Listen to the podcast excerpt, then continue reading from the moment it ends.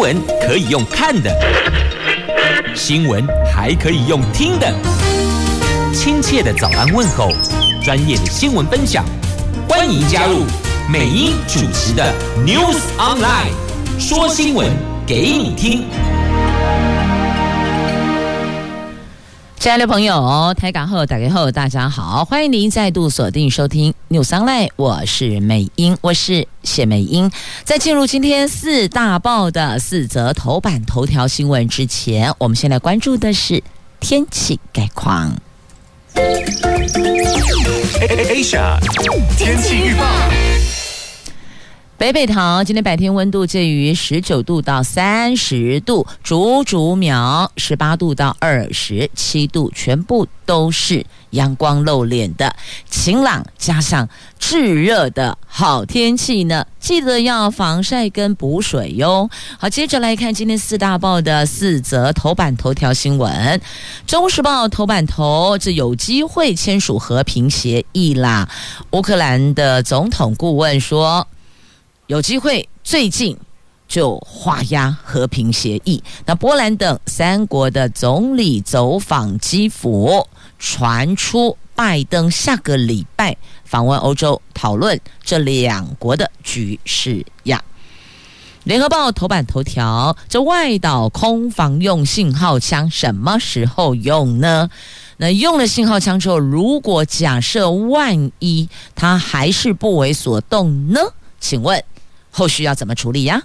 那如果中共第一集，我们是有幸存的机会吗？在今天联合头版新闻标题：若中共第一集，绝无幸存机会。那苏贞昌说了，这个难处在于不开第一枪啊。自由时报头版头条。三重利空照顶，这是血洗了中国香港股市，投资人一片哀嚎，因为连两天跌了有上千点。这制造业重镇深圳的封城，还有国际对中国俄罗斯关系的疑虑，以及。中国当局持续监管打压，就是这三重利空照顶，导致投资人是哀嚎遍野呀。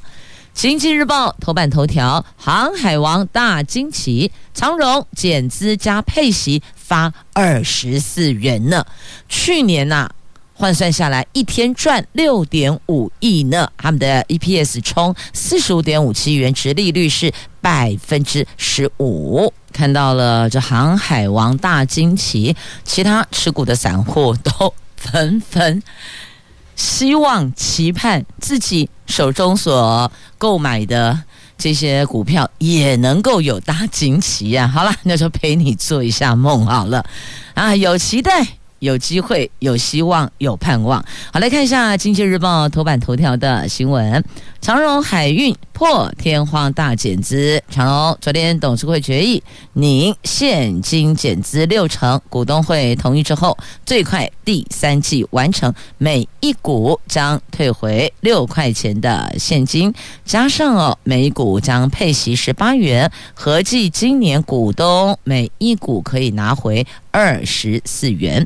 专家指出，海运市场大好，长荣如果今年营运胜过去年，则在股本轻盈的情况下，第三季就会看到惊奇的每股纯益数字啊，就是这 EPS。如果以减之后资本额大概两百一十一亿来概算去年的获利，那么长荣的 EPS 应该突破一百一十三元。如果是以法人预期的数字来算，今年长荣 EPS 甚至可能会冲上一百五十元呐。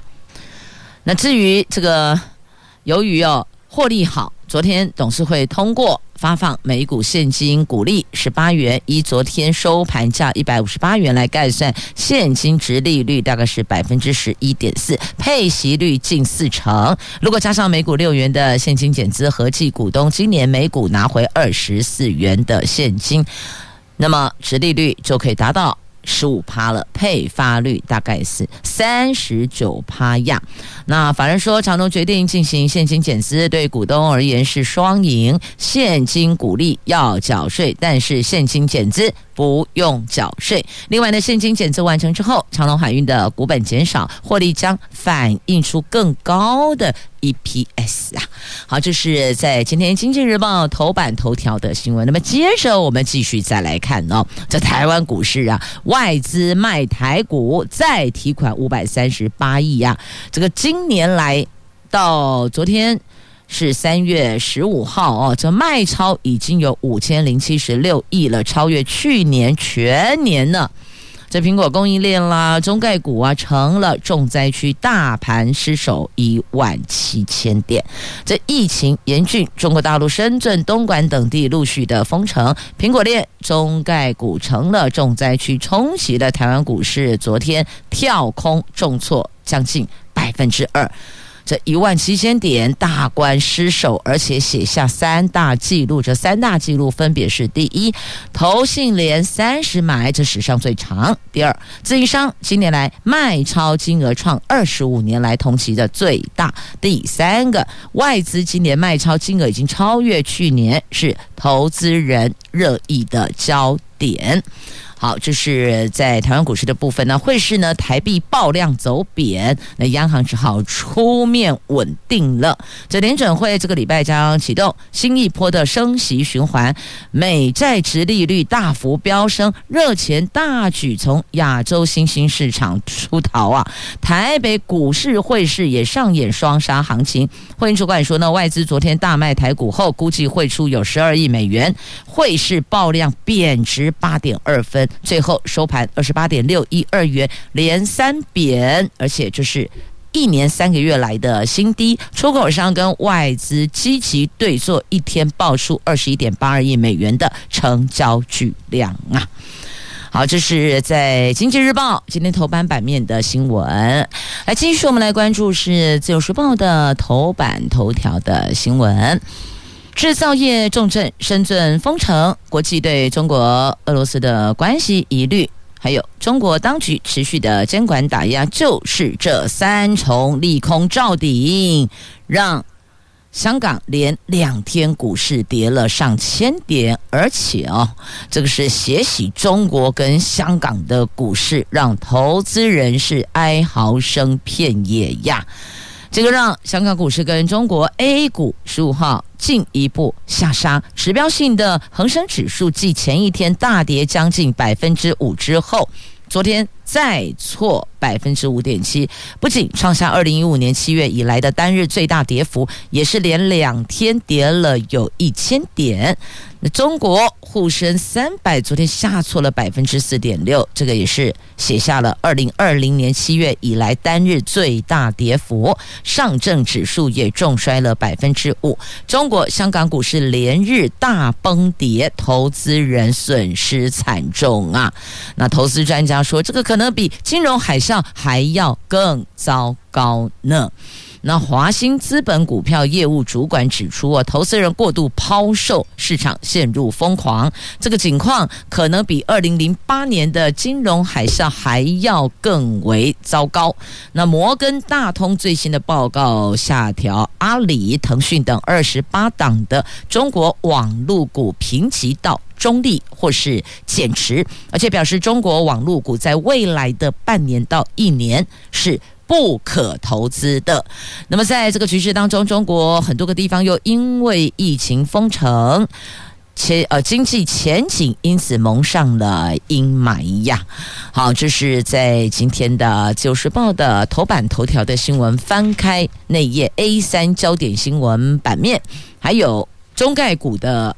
一些分析跟报道哦，那么我们要连接的则是到《经济日报》今天头版下方的新闻，这个中国疫情延烧，油价跌破一百美元呐、这市场需求有疑虑，这两国就俄罗斯跟乌克兰停火协商缓解供应的危机，还有因此国际原油两天重挫。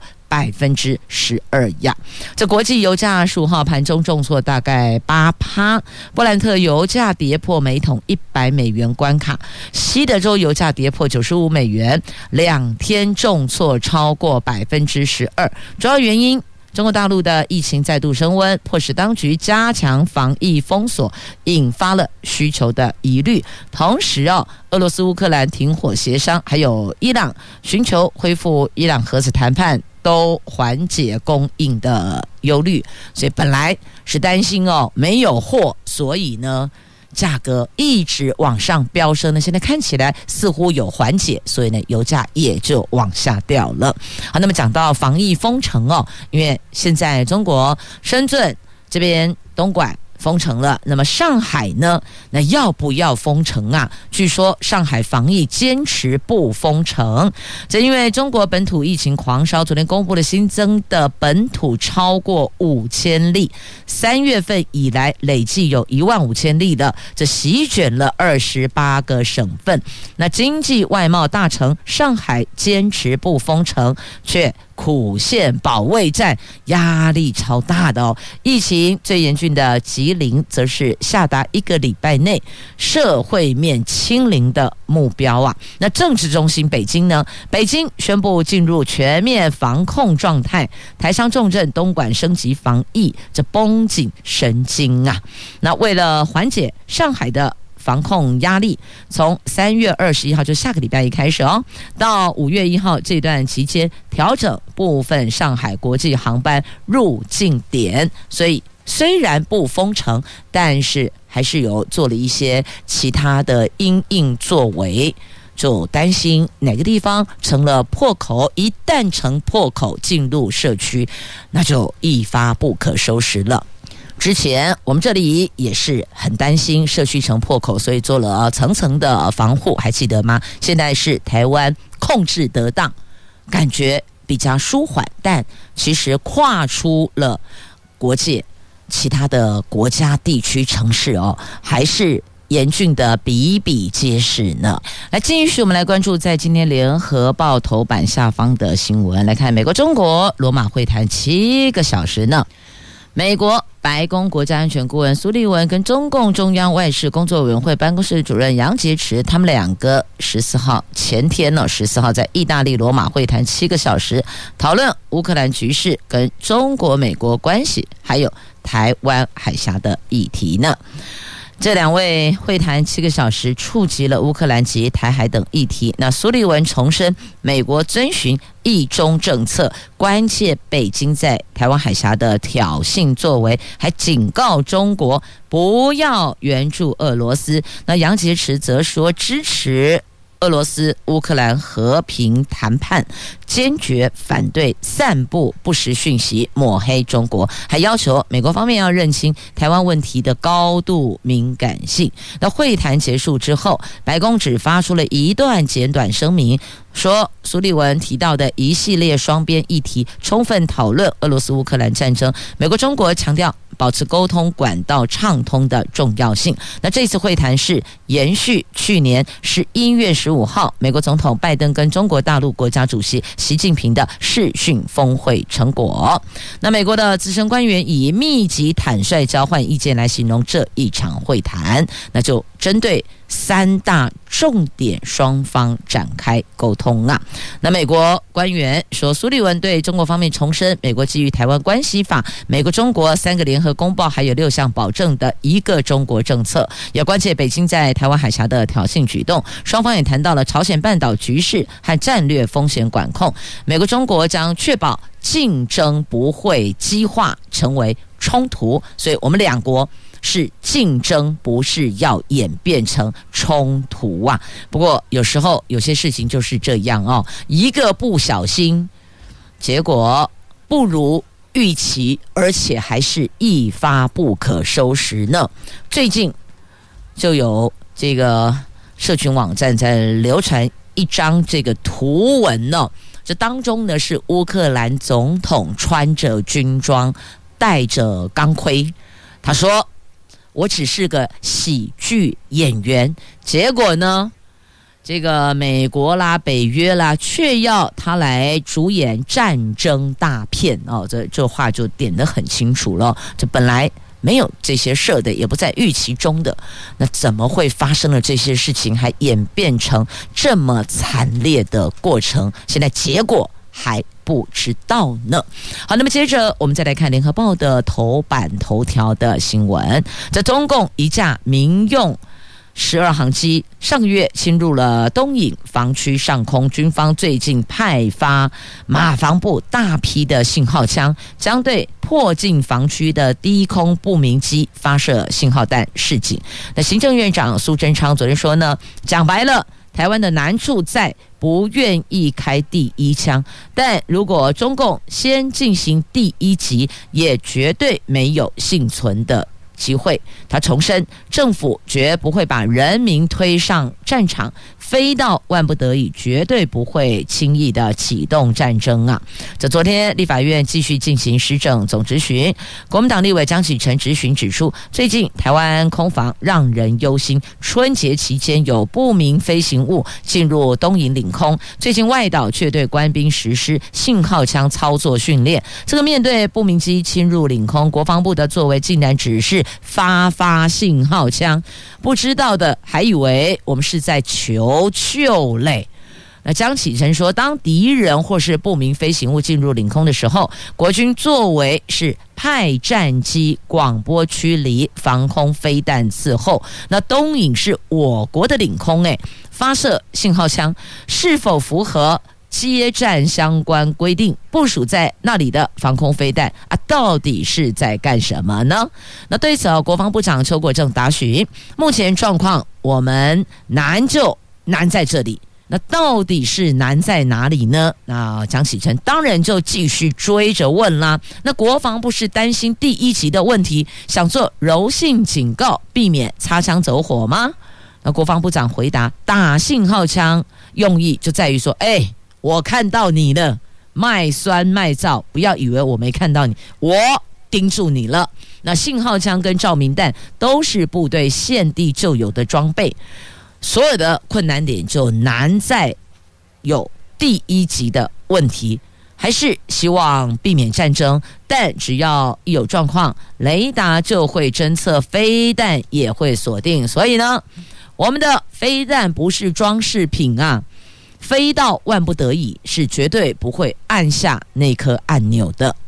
我们跟这个金小胖不一样哦，金小胖这个情绪来了，心情很悦，他也。这个按颗按钮哦，丢两枚飞弹到海峡，run 一 run，这个蹭一下曝光度，蹭一下声量，对吧？但我们在这个部分是非常谨慎的，先以信号枪告诉对方，我们看到你了，你被锁定了。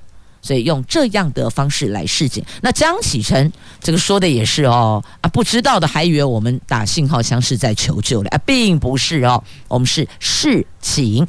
那这个话题也在台湾的媒体这几天也是讨论度很高的，相信对岸都看到了啊。那怎样哦？下次看到这个不是在求救，只是告诉你我盯住你了啊。这个在联合报。头版头条，头版头条，来继续，我们要前进。中国时报关注头版头条新闻，来看美呃乌克兰的总统顾问说，他们两国渴望最近签署和平协议。这俄罗斯入侵乌克兰已经二十天了，局势呈现胶着状态。乌克兰总统顾问说，两国最快渴望在。一个星期到两个星期之内签署和平协议，否则最晚熬到五月初，一旦俄罗斯耗尽资源，战争也可能结束。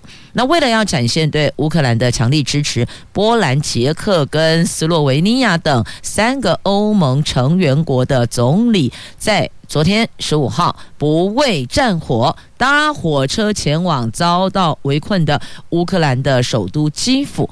美国总统拜登也可能在下个礼拜亲自走访欧洲，和北约领导人讨论俄罗斯乌克兰的局势。那根据最新消息，俄罗斯外交部说已经准备对拜登及美国国务卿布林肯等多位白宫官员祭出个人制裁，禁止他们入境俄国。啊，因是被去俄罗斯西部，所以这不是给讲诶。但是这就回到过去。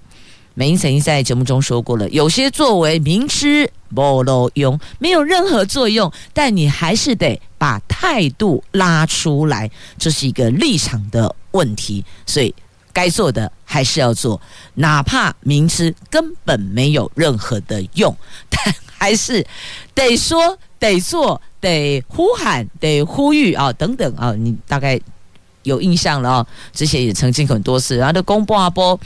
让的不爱擦的呀，但是哦，我们的立场、我们的态度还是得拉出来呢。这个就是俄罗斯的态度，所以我们对拜登、对布林肯祭出个人制裁，禁止他们入境俄国。人家也没有要去啊，不是吗？好，来接着往下看，这两国第四轮谈判十五号继续进行，因为十四号没有结果，十五号继续行。有消息指出。俄罗斯、乌克兰总统皆有意会面。那乌克兰说正在物色领导人会谈的地点，协议文也在草拟当中。但是泽伦斯基同时签署总统令，决定从三月二十四号起将乌克兰战时状态延长三十天。最初实施战时状态的总统令是二月二十四号俄罗斯入侵乌克兰的时候宣布的。原定三月二十四号结束。那随着俄罗斯军炮火加大，基辅市长克里契科也宣布实施三十五个小时戒严，一直到礼拜四早上七点。那如果有望在一两个礼拜之内签署和平协议，因为转眼二十四号就快到了，所以呢，还是得签署这个总统令啊，就是。最初实施战时状态的这一纸总统令得宣布延长啊！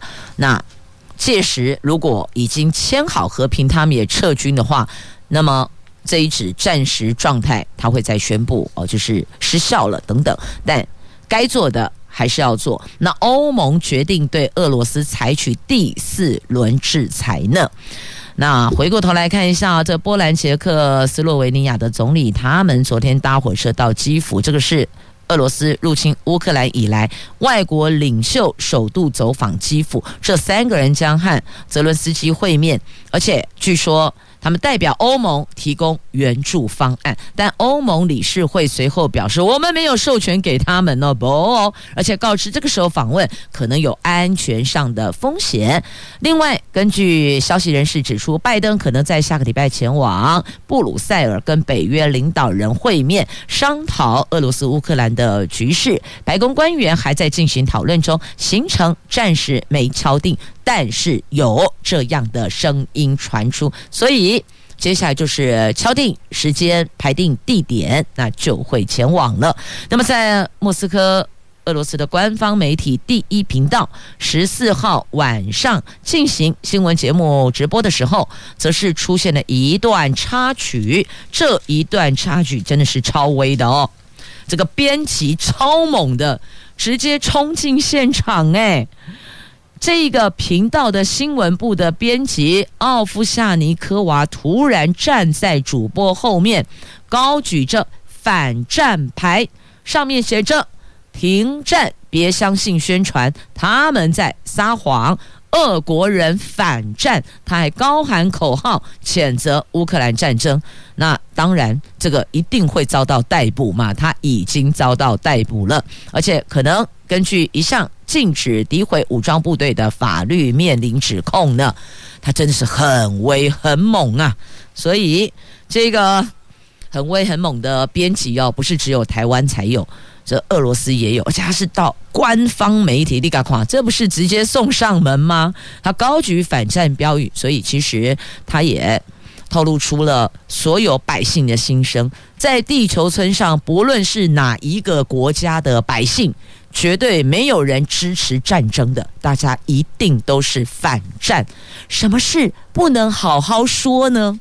一定要按呢怕来怕去吗？你们知不知道？启动战争，最可怜的就是无辜的百姓，手无寸铁的无辜百姓啊！来继续呢，我们来关注的是农会法，这农委会预告修正。农会法，农会贿选最重关七年，罚千万，要比照选罢法呢。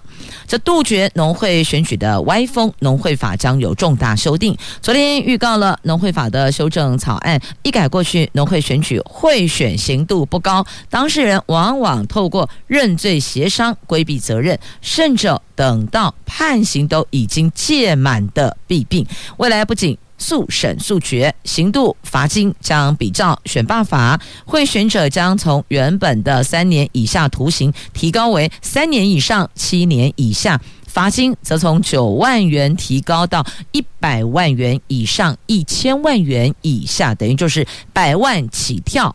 最高达千万呢。那过去曾经有农会因为派系斗争，出现了理事长、常务监事刻意不召开会议，或者是呢理事监事不出席，故意留会，以后将比照人民团体法，理事长或是常务监事没有正当理由不召开会议超过两次，就解除职务。那理监事。连续两次无故缺席会议，视同辞职。那目前全国农会理监事共二十七人。为了强化全国农会的效能，这次修法增列专业理事十二名，由中央主管机关指派。专业理事名额不超过理事总额三分之一。那农会招考还是由全国农会执行，但是农委会将订定统一考训规范呐。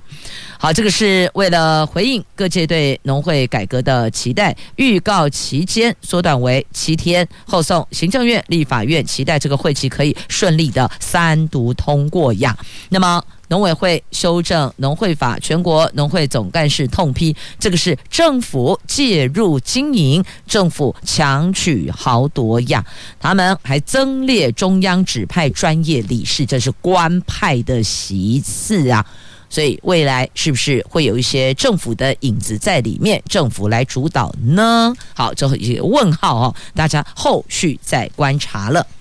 接下来要特别提醒的，这个不用后续观察，这个自己观察自己的身体状况就好了。我们来看《自由时报》头版下方，年轻朋友们就归来，不要认为高血压跟你有一段距离，并没有，因为现在发现高血压。不再是老人病，年轻族群的盛行率还达到百分之六点五二，换算下来有将近三十六万的年轻人有高血压。这国人高血压盛行率持续的攀升，其中二十岁到三十九岁的高血压盛行率已经突破百分之六，推估有。将近三十六万名年轻人患有高血压，其中年轻男性的高血压盛行率是女性的二点八倍，所以医师特别提醒，不要再有高血压是老人病的迷思了，呼吁调整生活形态，而且加强对血压的自我管理呀。在台湾高血压学会教育委员会的主委郑浩明分析，不健康的生活形态是高血压年轻化的主要原因。年轻男性常常应酬。外食、熬夜，而且比起年轻女性，比较不重视体重管理。此外呢，女性体内雌激素的作用比较不容易引起高血压的问题。不过呢，停经之后，高血压问题可能会浮现，所以要特别提醒女性还是要注意的哦。那么你看了这个不健康的生活形态，是导致。高血压年轻化的主要原因，因此在这里要提醒大家，熬夜不可以，常吃外食也要注意一下如何平衡哦，健康饮食。那常常应酬也要注意要运动啊啊，这是特别呼吁的，这个不用政府来留意，我们自己身体自己最清楚哦，自己要注意呢，别让。家人，别让爱你的人为你担忧哦。好，那么再继续来关注的这个新闻话题，哎呀，现在立法院是怎么回事呢？啊，不过话说回来，本来立法院一直也差不多是这个样子哦。好，来看一下这个三零三大停电事件。行政院长苏贞昌反质询立法委员蒋万安，这蓝营要求修法禁止反质询，所以呢，这事儿未完待续呢。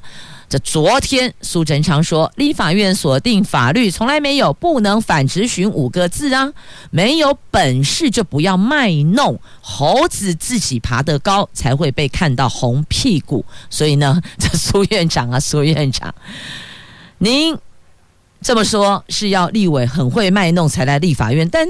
在百姓的立场，我们并没有期待看到这样子的立法院的生态呀。我们拜托拜托，要站在人民的利益去做算计。我们也很清楚明白，所有的政策也都是一连一连串的算计的总结。但可不可以站在百姓人民的利益点上去做算计呢？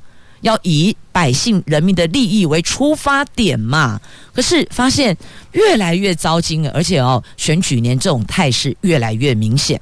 那昨天在立法院被询苏院长，罕见的对蓝营立委超友善的。那游喜坤说明天要协商反质询是否入法。其实站在。国人百姓的立场，我们是希望就事论事啦。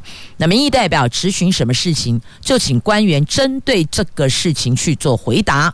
有没有困难点，亦或者民代弄错了，那你也可以提出说明嘛。这是可以去做交流，亦或者去做一些问题解决、提出解方、共同讨论的场域，而不是要拿来喷口水呀。啊，不知道现在。大家对于这种颜色的口水都很反感吗？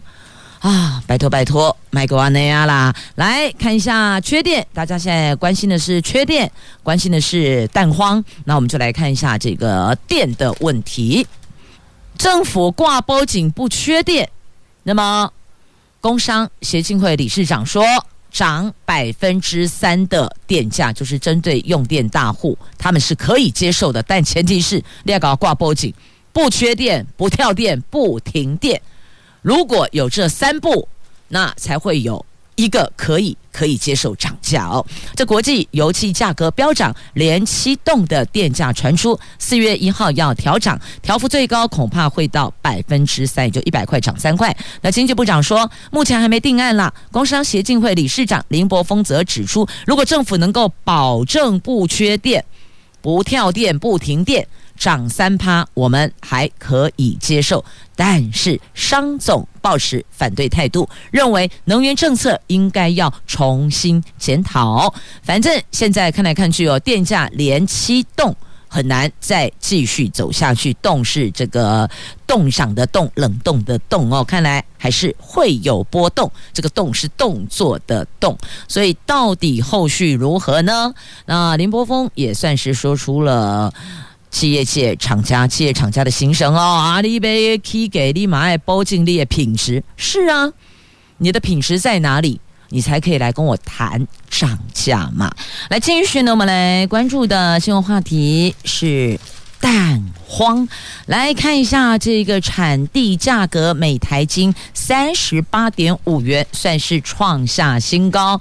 但是这个蛋荒仍无解呀，这三元补助一取消，盘商直接涨四块钱。这因为目前。淡淡的哀愁，农委会祭出了二加三的补贴措施，昨天起取消了每台斤三块钱的饲料补助，取而代之的是蛋价直接涨两元，产地价格本来从明天起从三十六点五元调涨到三十八点五元，将创下历史新高。农委会解释哦，由于供蛋量稳定的提升，现行的蛋价也符合生产成本，因此做出了调整，并不会影。影响农民生产的意愿。不过呢，对于三月中下旬可解蛋黄，蛋鸡农都不表示乐观。他们认为说，农委会是好像过于乐观了。实际上的蛋农觉得没有到这个程度，认为政府太过乐观了。好，这是有关蛋荒的问题。那么接下来呢，我们要再进入的就是新课纲的议题哦。叫儿少委员批呀，我们现在这个新课纲还在补破网，都上路三年了，学习历程档案只有一成三学生认同，那考试还是靠补习，这根本就是加大 M 型化了。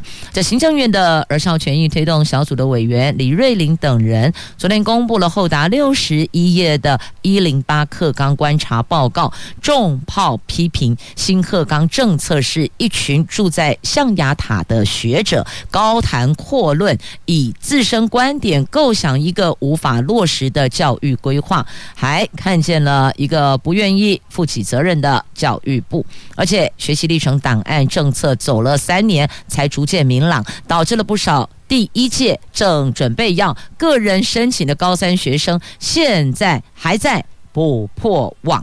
他们向教育部提出了五大政策建议跟诉求，包含了弥平课本跟考试程度鸿沟；第二个，拒绝学习历程军备竞赛；第三个，正视城乡跟资源落差；第四个，直接面见教育现场执行问题，确立教育改革方向。那李瑞玲跟其他的高中生，他们平日发放。他们在日前发放了一千五百份的问卷，而且还举办了四场的焦点团体座谈，完成了这份报告六十一页的“一零八课纲观察报告”。希望教育部能够正视，而且能够针对问题做改善哦。的确啦，其实很多的政策如果能够纳入第一线的老师、学生的意见，那这个部分的配比可能要重一点。那很多是。教授端的想法，那我们知道，其实理论跟现实的实行哦，有时候比较难都一致，它可能会有一些落差。一旦落差太大，这受苦的还是这一些孩子啊。确确实实，一零八还在补破网呢啊！这个问题有人看到了吗？就算看到了，有良善的回应了吗？啊，好像没有。好，接着再来看一下这一位史上。最短命的静电视董事长，十一天补完了。这李永峰闪辞静电视董事长，他说不断遭到施压。那现在由杨雅哲暂代，NCC 说他们会尽快了解。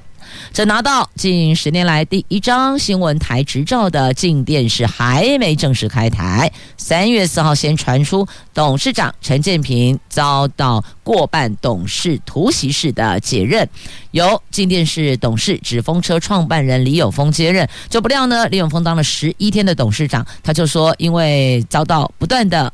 施压，昨天提出辞呈，改由导演杨雅喆暂代。那据了解呢，今年是预计五月开台前还会有一波人事异动，将由曾经担任电视台高层的媒体大佬出任董事长。所以你说他会不会觉得很不舒服？那一直被施压，所以呢，如果一直遭到施压，这难道是要你自己？递辞呈，谢谢再联络吗？这进电视新闻台开台之路是关卡不断呐、这也来了一个史上最短命的董事长。那再看一下这进电视，不到一年换四个人，当属就那永家兄弟了，背后的原因到底是什么呢？这颇堪万味了。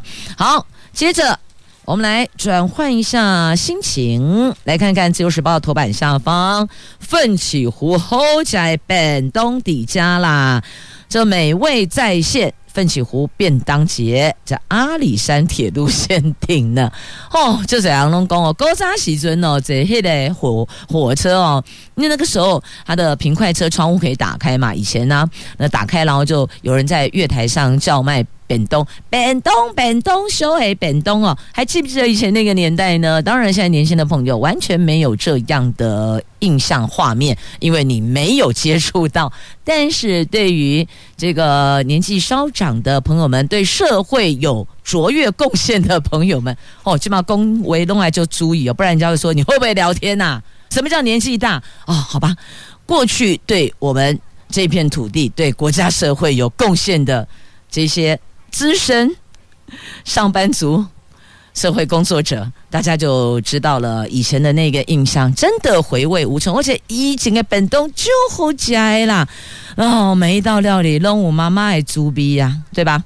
好，接下来哎，看一下时间，快还有两则新闻要跟您分享哦。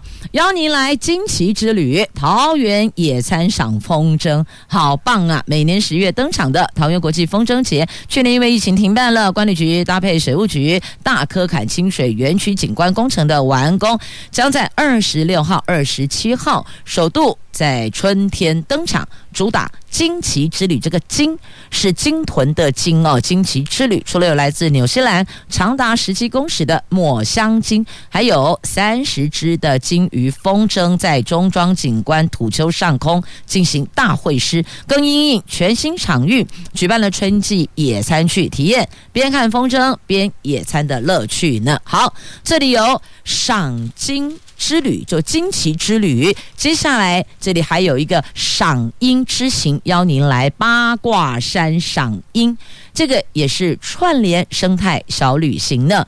这俗称的南鹭鹰、清明鸟的彰化的阴阳八卦活动来了，在十九号、二十号一连两天登场，所以呢，连续两个礼拜，这个十九、二十，下个。啊，就是我们的惊奇之旅，在二十六号、二十七号连续两周，这个礼拜赏樱之行，下个礼拜来惊奇之旅，都是挺好的哦。邀您修究到顶来，好天气、好心情，参加户外的活动，也要让自己的心情放风一下。也谢谢朋友们收听今天的节目，我是美英，我是谢美英，祝福你有愉快而美好的一天。我们明天空中再会了，拜拜。